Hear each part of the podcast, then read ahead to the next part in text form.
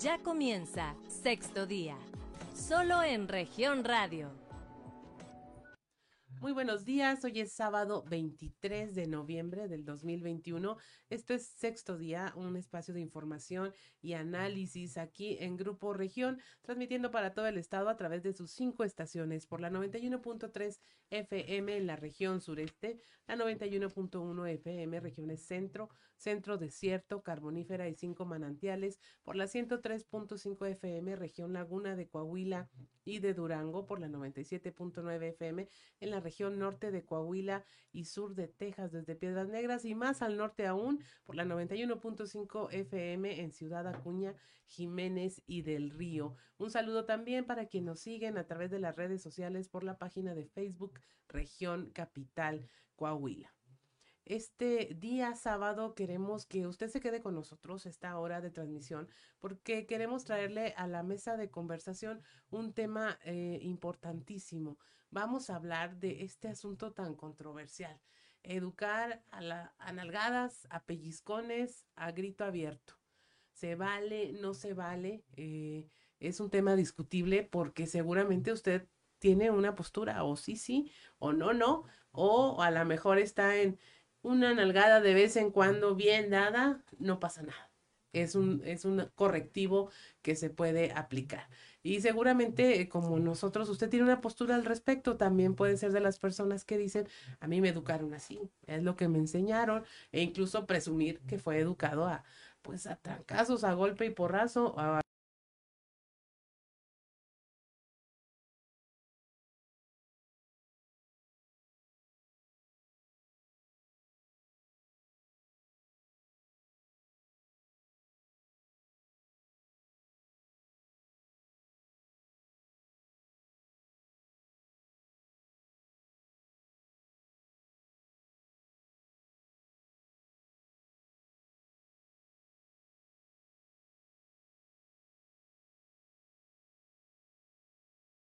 como ya agresiones físicas fuertes, explotación sexual o comercial, abandono, este maltrato, negligencia parental. Hay muchas cosas que pueden derivarse de estas prácticas de castigo que siguen arraigadas en nuestra eh, población, siguen arraigadas en la forma en que somos y en la que fuimos educados. Y como siempre se lo decimos, eh, si usted no quiere hablar del tema, no lo hable, pero si alguien quiere platicarle, escuche porque eh, se va a llevar algo que puede compartir con su familia. Nuestros invitados el día de hoy, el doctor Jesús Acevedo Alemán, él es autor, entre otros libros, de un libro que se llama El castigo infantil en México, las prácticas ocultas. Él es doctor en política social con especialidad en trabajo social por la Universidad Autónoma de Nuevo León, profesor e investigador de la Facultad de Trabajo Social de la Universidad Autónoma de Coahuila. Y tenemos también a nuestro viejo amigo conocido, doctor Ismael Ramírez, presidente del Colegio de Desarrollo Integral del Psicólogo AC, que trajo uno, dos, no uno, sino uno, dos, tres libros y su infalible libreta de apoyo. Es más, hoy trajo ¿Qué trajo? Un, anillo de del Señor de los Anillos. Del Señor de los Anillos. Nos va a leer el aura aquí. A ver cómo andamos. Y también vamos a tener la conversación telefónica con la licenciada María, Teresa Araiza Yaguno. Ella es secretaria ejecutiva del Sistema de Protección Integral de Niñas, Niños y Adolescentes del Estado de Coahuila. Y pues abriremos el tema con, con la pregunta obligada. Eh, ¿Se vale? ¿Se puede? La nalgada tradicional. Bueno, ¿qué tal? Gracias. Gracias por la invitación. Buenos días. Buenos días a la audiencia, al foro que nos está acompañando. Eh, mira, más allá del se puede o no se puede, la gente lo hace, ¿no? O sea, hay, que, hay que, ser muy claro, ¿no? No necesita el permiso para hacer la práctica. Me parece que la reflexión tiene que orientar el por qué lo ha hecho, ¿no? Por qué lo ha venido haciendo y cómo se ha venido detonando esto que hemos llamado, pues, agresiones, maltrato, castigo, ¿no? A lo largo de la historia, la práctica de disciplina o de educación siempre ha existido y todo ha respondido a las cuestiones culturales, las cuestiones ambientales, el tema también de las tradiciones, usos y costumbres. Entonces, cada familia, de acuerdo a sus usos y costumbres, de acuerdo a su historia oral o a, a su propia historia ancestral, ya viene desarrollando una manera, una manera en la que educa a sus propios integrantes de la familia. Dentro de esos componentes, pues ha estado implícita la agresión en muchas de ellas. Pero ¿qué es lo que ha entendido? Y eso es lo que tendríamos que revisar en la historia, ¿no? Cada historia tiene una manera. Hay culturas donde la agresión se percibe como una, un estereotipo también de liderazgo, donde el más fuerte se puede sobrevivir. Hay culturas donde debe de sobrevivir el más fuerte y entonces eso los lleva hasta matar niños. Eh, tenemos ahí referencias también en pueblos, eh, en China, por ejemplo, ¿no? donde la política del control de la natalidad es que un hijo nada más se puede tener y eso nos lleva a que tiene que ser la, más fuerte. Los, los, en Grecia también se veía esa, esa, esa parte, donde al nacer un niño con alguna deformidad lo mataban. Entonces cada cultura ha tenido su manera trasladémonos a este, a este contexto. Se vale, no se vale, no importa, ocurre, sigue ocurriendo. ¿Qué sería? Doctor Ismael como dice el doctor, sigue ocurriendo. ¿sí? Eh, y gracias a esto que sigue ocurriendo, que por desgracia, como dijo Charles Darwin, no hemos evolucionado, porque las especies evolucionan, tenemos trabajo con los psicólogos. ¿sí? Y es una realidad. Esa nalgada se va a trasladar en un hombre violento, en una mujer sumisa, entonces aquí eh, entra la otra parte, la parte psicológica, ¿no? Porque alguna vez decía alguien, eh, los hijos tienen que ellos mismos te pongan el castigo. Generalmente el castigo que tú le vas a imponer a tus hijos es más fuerte que el que tú mismo le ibas a imponer. Y es una realidad. Yo lo hice una algada, porque ocurre. El castigo tiene que ser más grande que el que me puso mi mamá o mi papá. ¿Qué sigue después de la nalgada, cuando soy un adolescente? Como lo dice el doctor este, Quiroz, el cutting. ¿Quiere que, quiere que siente el dolor de de veras? Me corto. Ese dolor de de veras, papá, no la nalgada que me diste. ¿Quieres que siente el dolor de de veras? Me quemo. ¿Quieres que siente el dolor de de veras? Me suicido. Y lo papá te preguntas, y de dónde venía ese aumento al dolor. De la nalgada que le dices cuando tenía tres años. Esto está súper fuerte. Hablemos de hallazgos.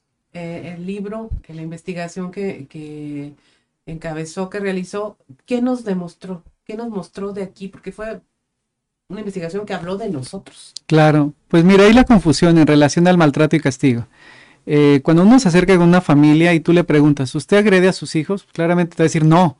Y más si te ve como pinta de, algún este funcionario público, ¿no? Dicen, no, no, yo no. me los pueden quitar. Me los pueden quitar, ¿no? Y si viene del DIF, pues con mayor razón, ¿no? Saludo a los amigos del DIF, por cierto. Pero bien, si uno le dice, bien, ¿cómo disciplina a su hijo? Pues yo lo castigo. Y bueno, entonces ya relaja el discurso, ¿no? El maltrato en el sentido de la agresión, lo que está tipificado a lo mejor por alguna normativa, y el castigo como una práctica cotidiana, que a lo mejor desde la escuela lo hemos vivido, donde la letra por sangre entra, ¿no? Que hay expresiones como esas. Y entonces lo ve como más relajado, lo hace más cotidiano. Entonces cuando uno pregunta a la familia, ¿usted agrede a sus hijos? No. Es un no categórico. Ok, replanteo la... ¿De qué forma disciplina? Yo los castigo.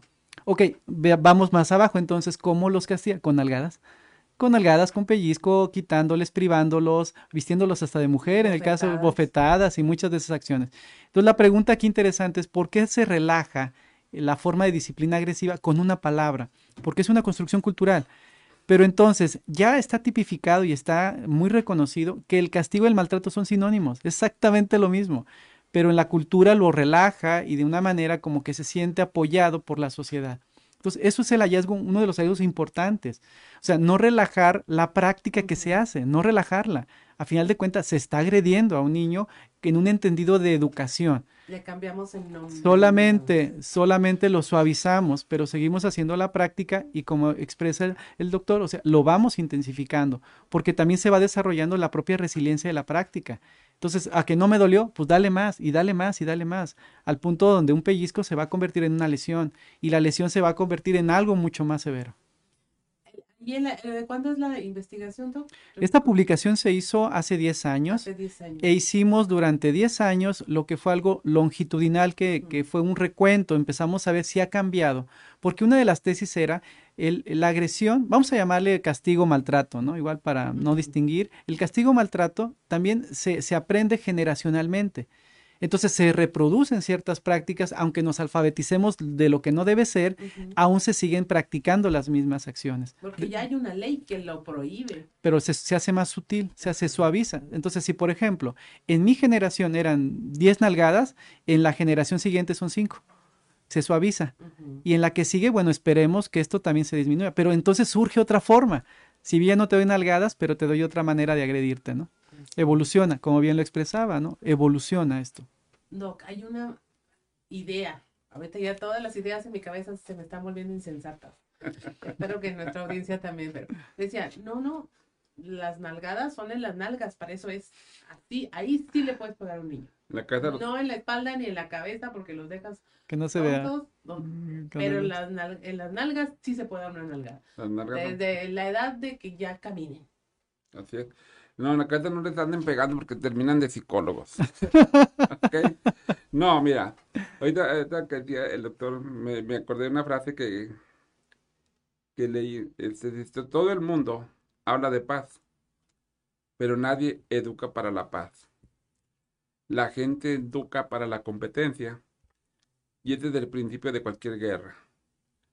Cuando eduquemos para cooperar y ser solidarios, unos con otros, ese día estaremos educando para la paz.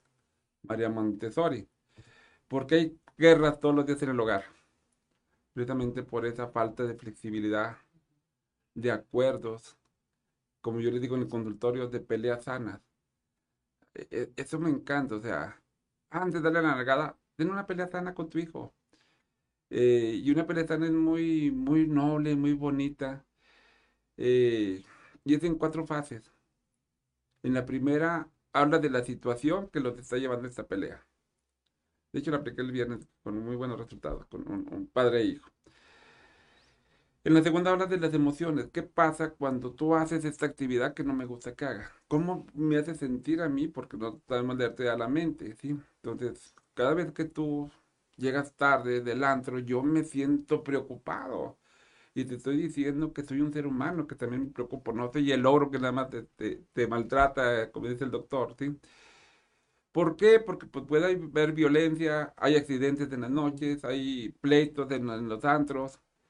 Por eso te voy a pedir que procures llegar un poquito más temprano.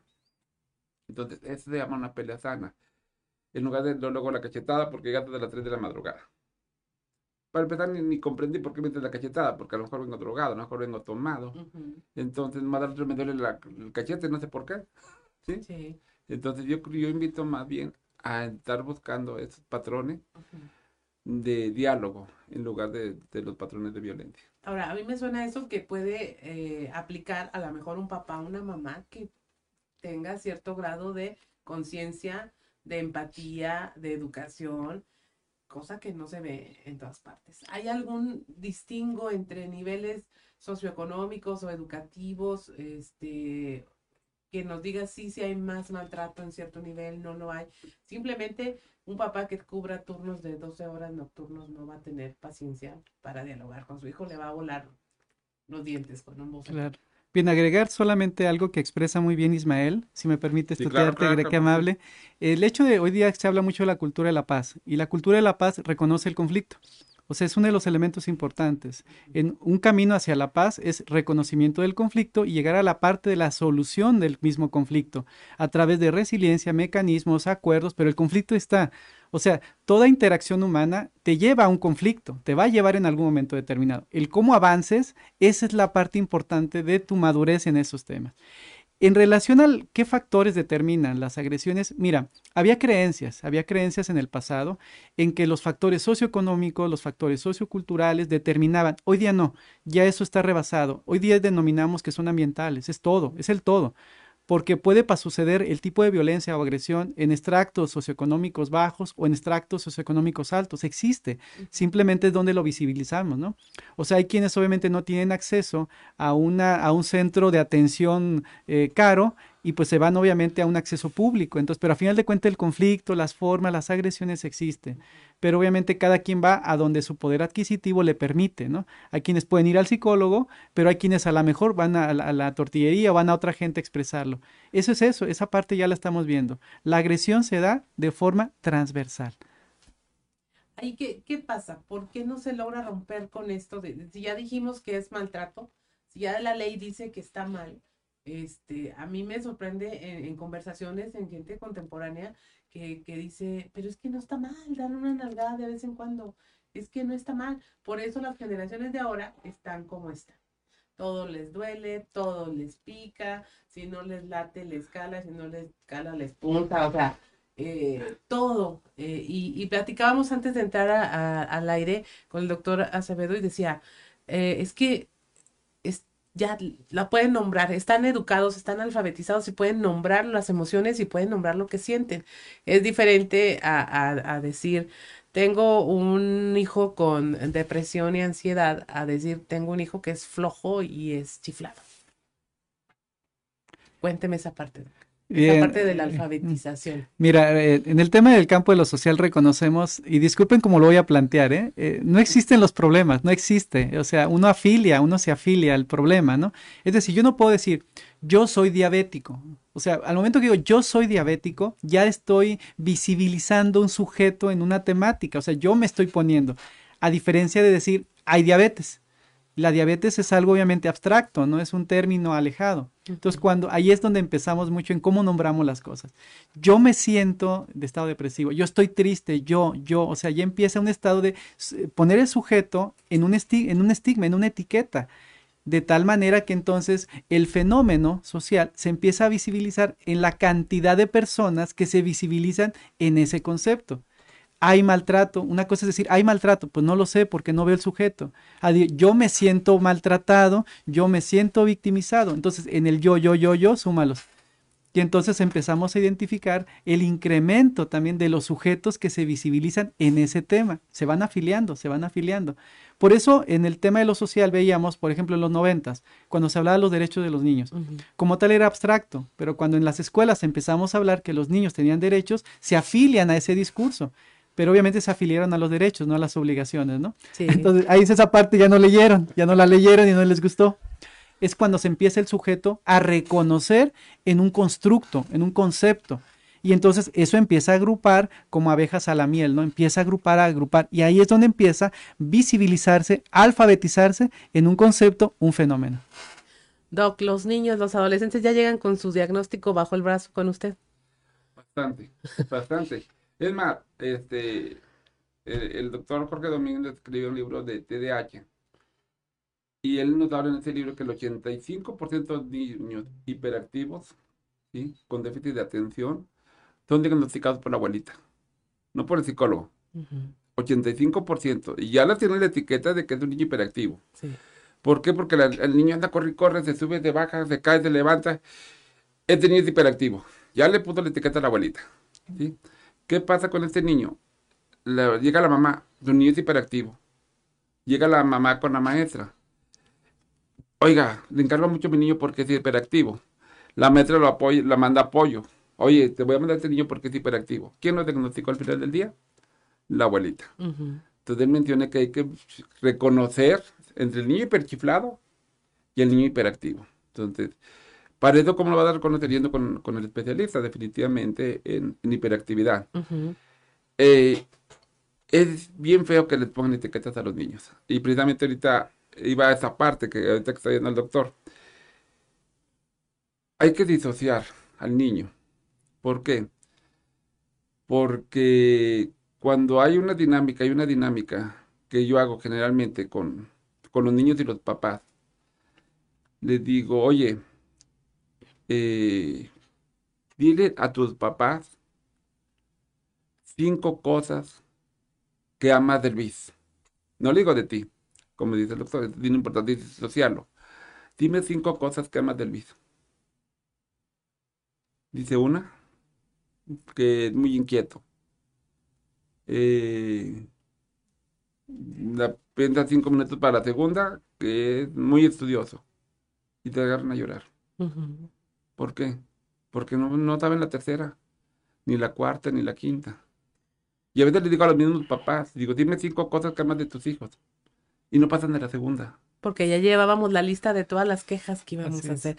Doc, con esa nos quedamos, regresamos, no se vaya. Yo estoy segura de que a usted, como a mí, ya se les destapó el cerebro, así salió volando las neuronas. Eh, lo reto a que se quede. Escuchemos. Estamos en sexto día y regresamos. En un momento regresamos con más información. Estás escuchando Sexto Día, solo en región radio. Estás escuchando Sexto Día, solo en región radio. Regresamos a su programa Sexto, sexto Día, Sexto Día.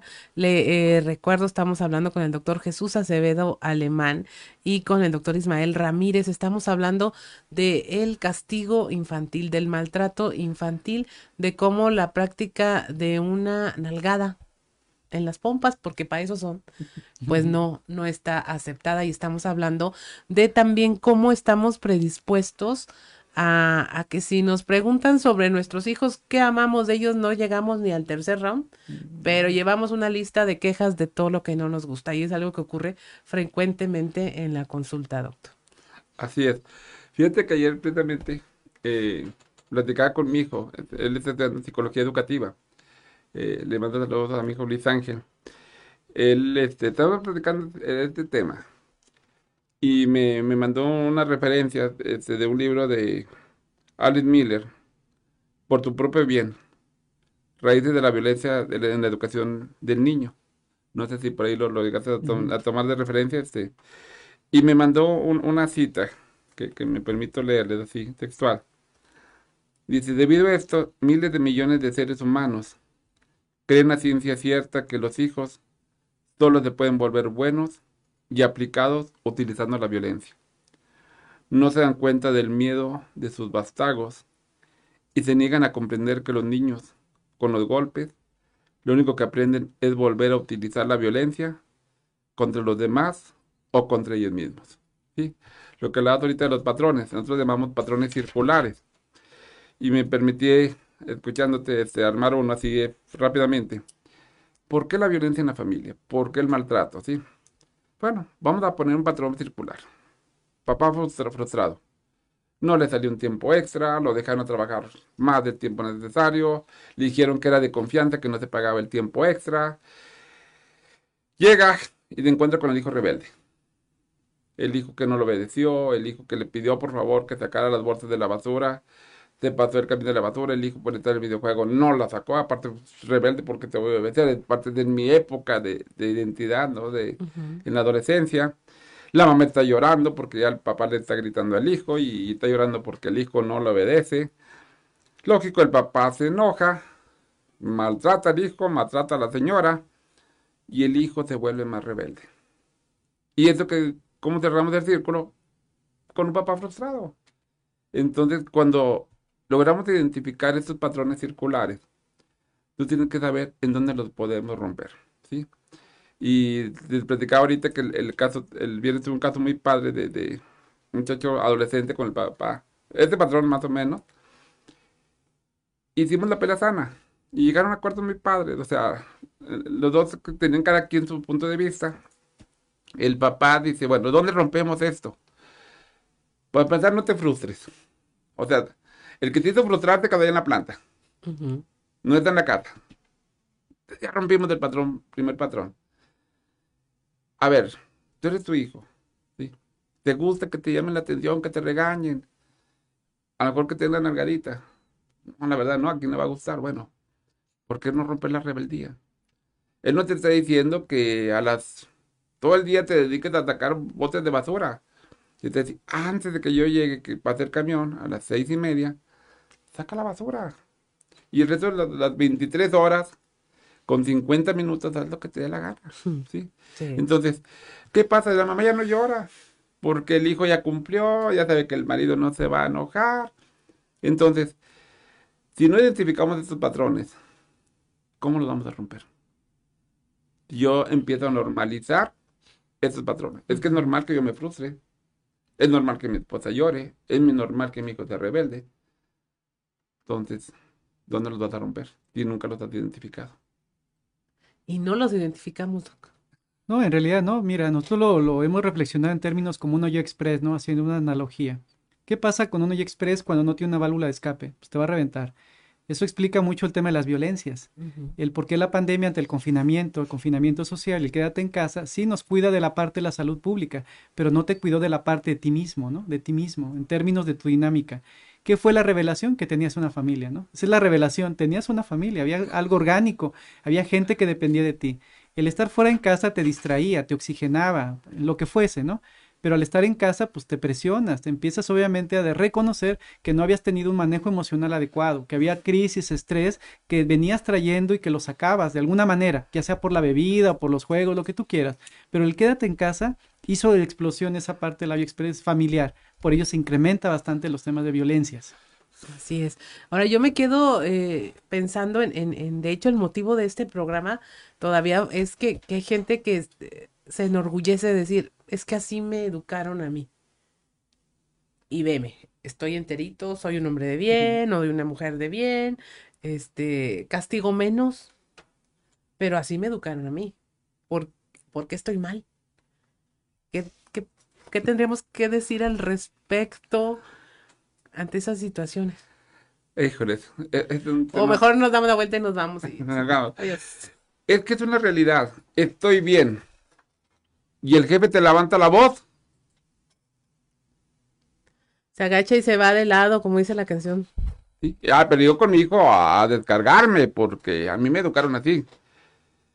Inmediatamente proyectas a la figura paterna y no me contestes, porque va el otro golpe.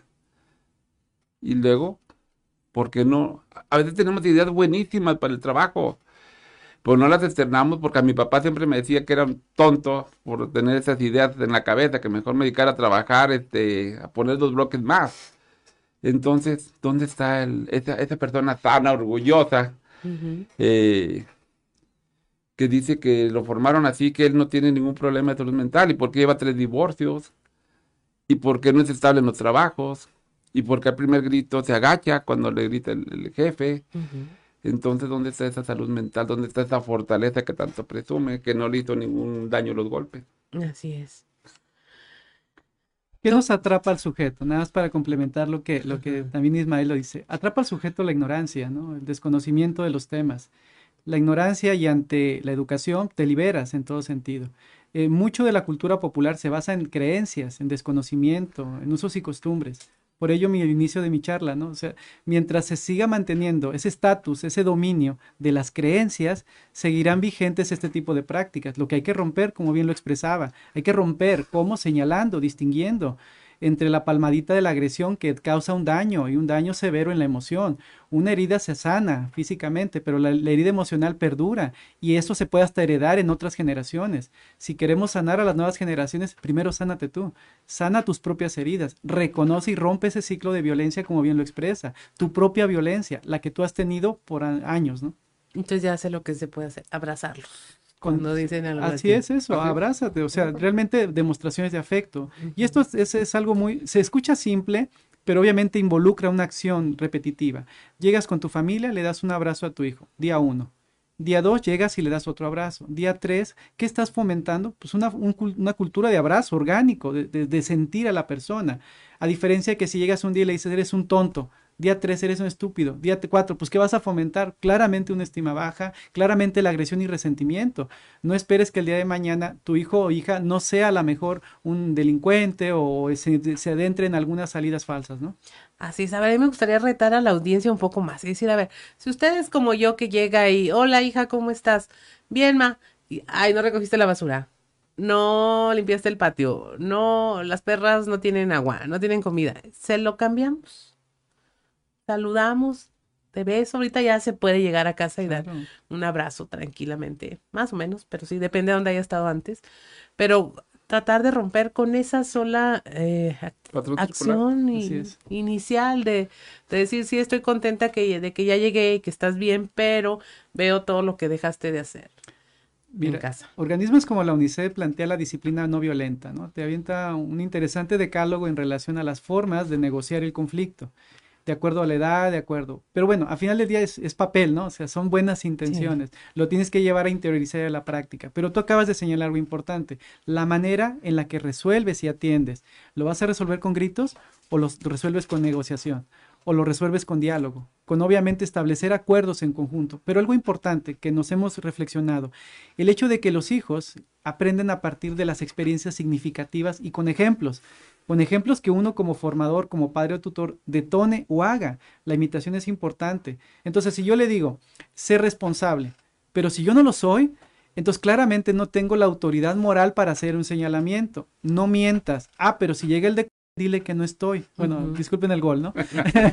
o si marcan, ¿no? O la marca, disculpen, sin marcas, por editen No, esa no, digo, parte. si le marcan también. porque- Entonces, claramente los jóvenes que aprenden por, por los elementos, por lo visual y por el ejemplo, empiezan a formarse un conjunto de valores. Entonces, pero si, entonces, si yo empiezan a ver que la relación con mi pareja es una relación saludable en los términos del diálogo, amor, compasión, manejo de emociones, estaré formando en ellos implícitamente y explícitamente ese tipo de valores.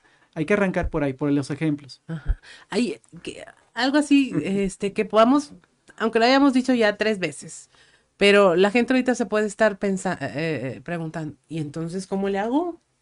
Lo Entonces, ¿cómo le hago? Pero repetirlo, repetirlo, doc. No es suficiente porque hemos escuchado mucho tiempo la otra parte, la de así me educaron, una nalgada no es nada, eh, para eso son las pompas, este, una nalgada bien dada y ya con eso se soluciona. Lo que pasa es, mira, Lo hemos repetido tantas veces que hay que decir la otra vez. Mira, hay que ser muy honesto. Yo creo que empezar por honestidad, ¿no? No puedo pedir lo que no doy.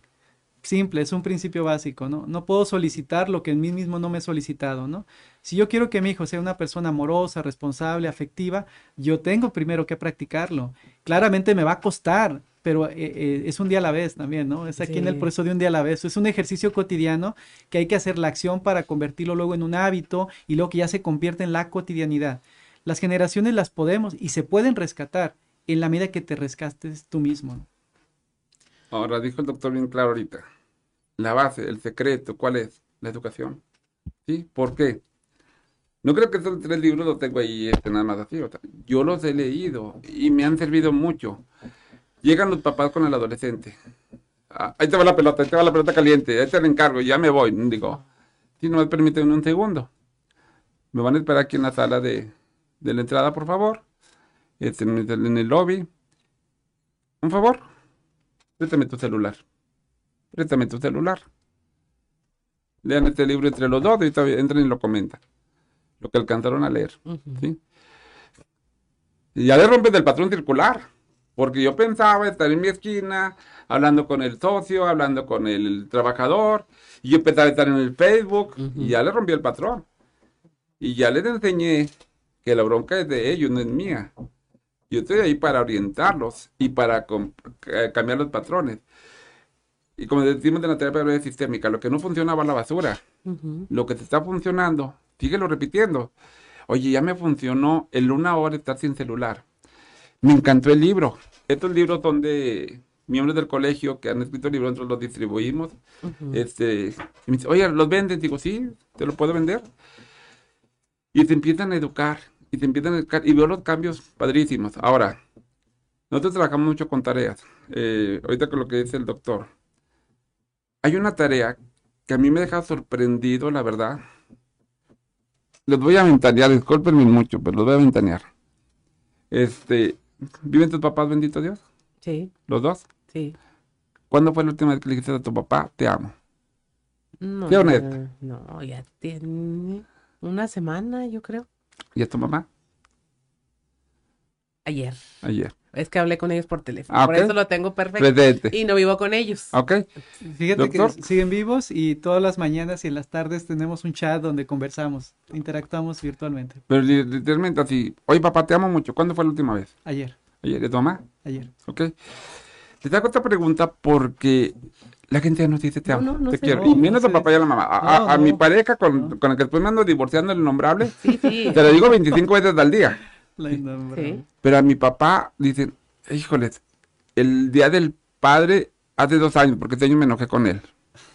Y no, y es, A mi es mamá real. en Navidad. así ¿sí? es. Entonces les encargo esta tarea.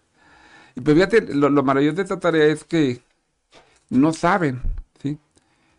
Cómo decir te amo, te quiero. Y no sé cómo recibir un te amo, te quiero. Nosotros también tenemos tu grupo en mi familia. Este, mi hijo Ismael ya formó su propia familia. Mando un saludo. mi nieta me dice a los tres años, abuelo, abuelo, te amo. Y de repente, padrino, te amo, a mi otro hijo. Abuelita, te amo. Pero en el grupo 25 veces le doy te amo. Cuando les encargo esa tarea, lo tengo que ahora sí preparar, ¿no? Y decirle, ¿sabes qué? Ahorita que con tu papá, como tienes dos años que no le dices te amo, lo primero que te va a decir es, ay, mija, ¿ahora cuánto quieres? Tu mamá te va a decir, mija, embarazada. Te tengo que preparar psicológicamente. Entonces, ¿O qué te pasa? ¿Te vas a morir? ¿qué te pasa? Te lo juro, aquí hay gente que, que ha venido la gente que no viven con ellos porque empiezan esta actividad y dicen, vine a darte la vuelta porque pensé que te ibas a suicidar. Sí. Porque nunca me decíamos te quiero. Sí, es verdad. Y con esa nos quedamos, Doc, porque es cierto. O sea, si he de ser honesta, el Doc acá puede llevar ventaja porque pues trabaja, está en trabajo social. No, en realidad no, en, realidad no. Pero yo hace un año aprendí a decir te amo. Con esa nos quedamos. Estamos en sexto día, regresamos. En un momento regresamos con más información. Estás escuchando Sexto Día, solo en región radio. Estás escuchando Sexto Día, solo en región radio. Regresamos a sexto día, no se vaya, vamos al último bloque de esta conversación. Eh, me encantaría que usted la conservara en sus redes sociales y la compartiera y la platicara, que no la deje ir, este, que la comparta con sus seres queridos y sobre todo que platique en su mesa después de comer un domingo, se presta para hablar de todas estas cosas, de todo lo que no sabemos eh, decir y lo que no sabemos hacer. Usted tiene, como yo, tenemos muy marcado eh, el que ya hacemos las cosas de cierta forma, pero nos están enseñando a través de la investigación, a través de la información y de la educación que sí hay otras maneras de hacer las cosas. Doc, esa llegada a casa, empezar a reclamar porque las perras tienen cara de hambre y de Así sed. es. Me encanta porque eso de la tarea que utilizamos, le llamamos los cinco minutos de oro. Y es otro gran error que cometemos los padres. De hecho, que el domingo y me conté esta tarea. Yo llego y llego buscando como este supervisor de planta eh, todos los errores que cometieron en, en el turno anterior, ¿no? Y llego viendo todos los errores que cometió mi hija y todo. Entonces, cuando les digo, ustedes tienen que... No es necesario que estés con tu hija 24 horas pegada o con tu hijo. Tú tienes que elaborar y tienes que sobresalir como ser humano, tienes que actualizarte, tienes que buscar tu doctorado, tu maestría, lo que tú busques, tus metas personales también. Pero, digo, ¿a qué hora dedico tiempo a mis hijos? Cinco minutos de oro. Los hijos no quieren, es más, ellos mismos no quieren más de cinco minutos de oro. ¿Qué son los cinco minutos de oro? Yo llego y mi hija, en lugar de decirle lo del perro, ¿qué está haciendo tu hija cuando llegas? ¿Está viendo la tele? ¿Está en el chat? ¿Está... ¿Qué está haciendo? Una serie o... Una serie. Llego y me meto al mundo de ella. Porque el error es que dice, ah, Ismael me dijo cinco minutos de oro. Mi amor, ve- ve- ven a platicar conmigo mientras hago la cena. Porque tengo que convivir contigo cinco minutos. Es más, deja pongo el cronómetro con alarmita para que me pite. No. Métete al mundo de ella. ¿Y de qué se trata la serie? ¿Y por qué lo va persiguiendo? Y la podemos ver desde, el principio. Recomiéndamela. Ah, qué padre está la serie. Mañana me invitas a ver el segundo capítulo. Me meto al mundo de ella cinco minutos. Esos cinco minutos te lo juro que te van a transformar en una hora. Cuando te a hacer de cenar, mamá, espérame, le voy a pasar tantito la serie. ¿Te puedo platicar algo? Es que un chavo me anda poniendo mucho gorro. Quería la apertura, ahí está la apertura. Dedícale cinco minutos de oro. Pero métete al mundo de tus hijos. Porque lo dicen, ay, viene mamá con sus famosos cinco minutos de oro y ya me va a cortar la serie. Ujú. Entonces ya no se logró el objetivo. Ya no hizo- hubo ese vínculo. Entonces, cinco minutos de oro, no les pedimos más. Sí, no estar con celular, no estar viendo el partido de fútbol, no estar cocinando, es meterme a su mundo de ellos cinco minutos. Hay una confusión en relación a la calidez y calidad, en relación a que le doy calidad a mis hijos. No, la calidad es un término organizacional de indicadores. Entonces es los cinco minutos. O sea, definitivamente eh, los cinco minutos es un tema de productividad. Luego hay una confusión, hay que darle calidez. Y la calidez nos lleva precisamente eh, que aunque sean cinco minutos, porque no estás en el tiempo, estás en los elementos sustanciales de la interacción y la relación, lo que expresa Ismael. Entonces de eso se trata, que pases del entendimiento de la calidad, que ese es un tema de empresas, es un tema del mundo economista, Sí. al tema de la calidez en las dinámicas. Eso va a garantizar que las familias se sigan entrañando, se sigan nuevamente fortaleciendo en sus propias dinámicas. Así es, Doc. El- el- una investigación siempre genera eh, no solo datos, sino propuestas. En, en este caso, la, la suya, ¿qué generó? ¿Qué? Porque visibilizó y dice uno, pues sí, sí estamos para llorar. Claro. ¿Qué se propone? Bueno, en principio, visibilizar, reconocer que obviamente eh, la confusión existe en términos de maltrato y castigos, hay que reconocerlo. También identificamos cuáles son las prácticas. En Saltillo particularmente hay 25 prácticas muy puntuales que estilan eh, familias, este, que luego al, al tiempo vemos que las siguen acentuando, ¿no? Algunas de ellas, pues, bueno, ya se han mencionado en, en la mesa. No queremos alfabetizar a la gente, sin no las mencionaremos, pero esa parte es importante. Entonces, ¿cómo erradicarlas? Precisamente buscando formas diferentes de disciplina a través de la negociación, la mediación, el que la familia se vaya integrando. Pero pasa el tema también de la pandemia.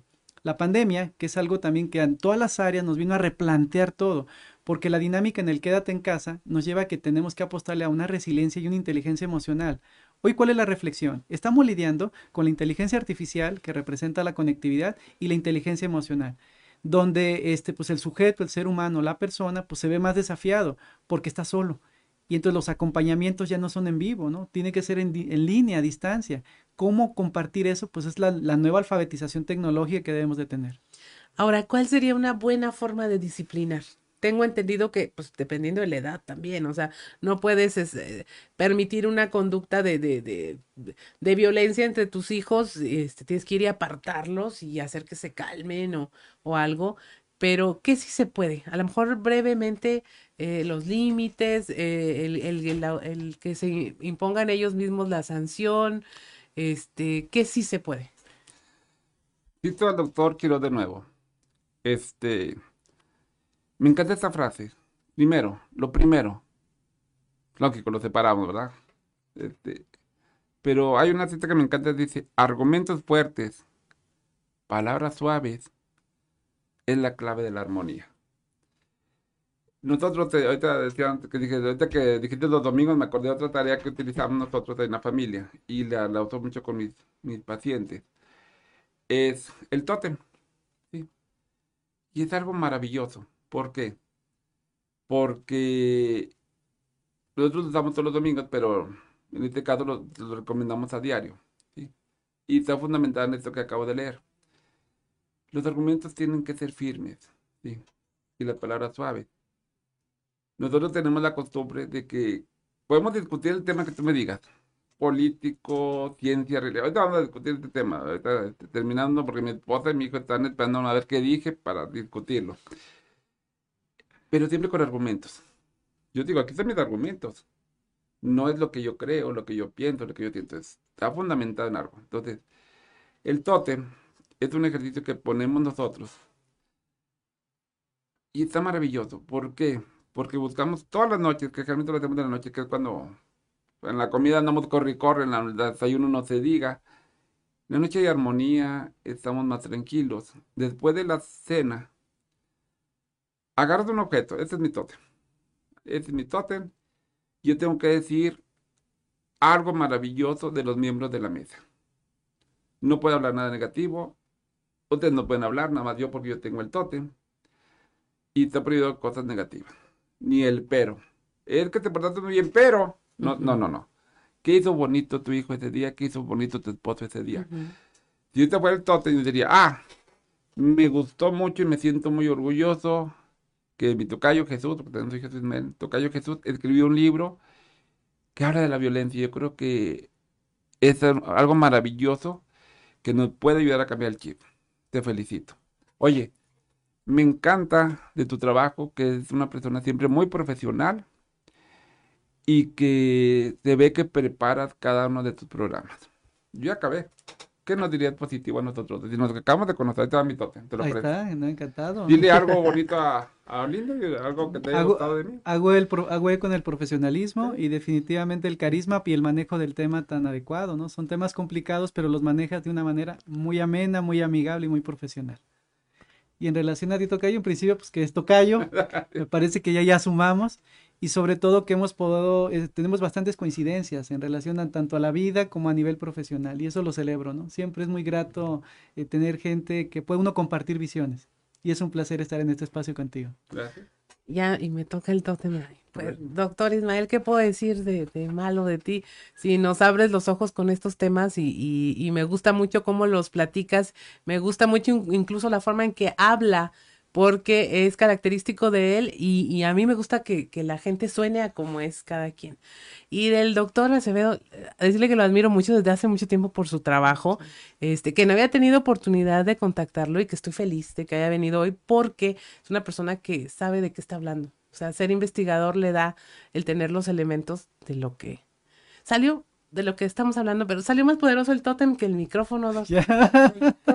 ¿Qué hacemos con esto? Quédate con el tótem y con el apaga, apaga, el micrófono. Entonces, imagínate, parece niño que todos los días oye 25 cosas negativas, de levantarte tarde, no de una tarea, que en la noche escuche dos cosas positivas o ocho cosas positivas. Simplemente tú ¿qué te sentiste ahorita que dos personas están admirando tu trabajo? Que a lo mejor tú pensabas que pues veníamos y platicábamos y nadie nos admiraba. Yo ya voy feliz, me va a durar la felicidad de aquí al viernes, al menos. Pues a este niño le va a durar la felicidad hasta el siguiente tote. Sí. Sí, Doc. Cerramos Agre contigo. Agregando sobre todo el qué hacer, ¿no? El qué hacer. Mira, definitivamente no nacimos siendo padres. Este es un proceso de aprendizajes. Eso también hay que destacarlo en principio hay que acercarse obviamente a profesionales que nos puedan hacer recomendaciones en relación a nuestros estilos también de disciplina. También hay dependencias como la UNICEF que ya tiene su propio decálogo que te puede apoyar dependiendo la edad cómo serían algunas actividades técnicas que puedes tener con tu hijo. Pero lo más importante, la comunicación. Ya lo, ya lo, ya lo expresaba mi tocayo. La comunicación es importante. No dar nada por hecho, no, no, no hacer cosas implícitas, uh -huh. ser explícito. Un tema. Pórtate bien ¿Qué, ¿Qué es? es? portarse bien? Créeme que en 20 años de estudio y de nunca he entendido qué es portarse bien. Dicen que la moral se define por la geografía, pero hay quienes dicen que la moral es un árbol de moras. Entonces realmente no sé qué es la moral, todavía no la he definido. Entonces, si no somos explícitos en relación a los límites, a los acuerdos, no esperes que se cumplan como tal y sé firme obviamente la indicación. No laxar, no flexibilizar los acuerdos. Bueno, está bien, ¿no? Porque luego el hijo va con el papá, luego va con la mamá, porque el papá y la mamá obviamente ellos están en una disputa de quién es más popular. Ser firmes en ese sentido. Cuando ven firmeza, no hay por qué flexibilizar otras cosas. Entonces va en ese sentido. Es hacer equipo en familia, la comunicación en los mejores términos y sobre todo, bueno, apoyarse de especialistas, alfabetizarnos sobre todo.